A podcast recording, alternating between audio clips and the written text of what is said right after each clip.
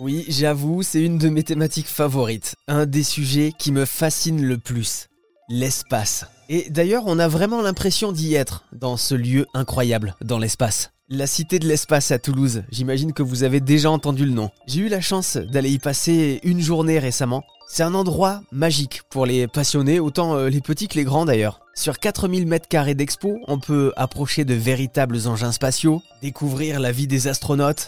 Houston, Voyager aux confins du cosmos, percer les secrets de l'espace, et même avoir l'impression de marcher sur la Lune, comme nous l'explique Olivier Sanguy de la Cité de l'Espace. Oui, j'oserais le dire en effet, parce qu'on a une, exposition dans laquelle, euh, pour présenter ces enjeux futurs, euh, on s'est amusé à reconstituer un sol lunaire. Il y a une très belle moquette, vous verrez, je vous laisse la surprise, euh, tout le monde va en acheter après, mais elle est unique pour la Cité de l'Espace.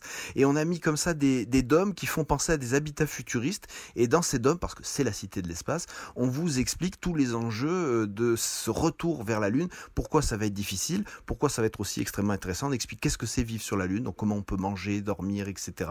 Comment on peut fabriquer des habitats là-haut. Voilà, c'est tout ça qu'on explique dans cette euh, exposition, sans oublier le passé, parce que je vous rappelle que dans le jardin, on a euh, un module lunaire Apollo taille réelle. Ouais, et il y a même une fusée énorme, impressionnante réplique d'Ariane. 53 mètres de hauteur.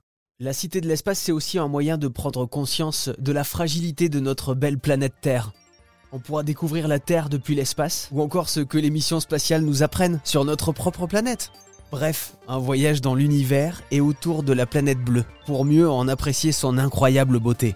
D'ailleurs, j'adore cette phrase que je viens de lire à la Cité de l'Espace. Nous, terriens, sommes sur un très beau et très fragile vaisseau, la Terre.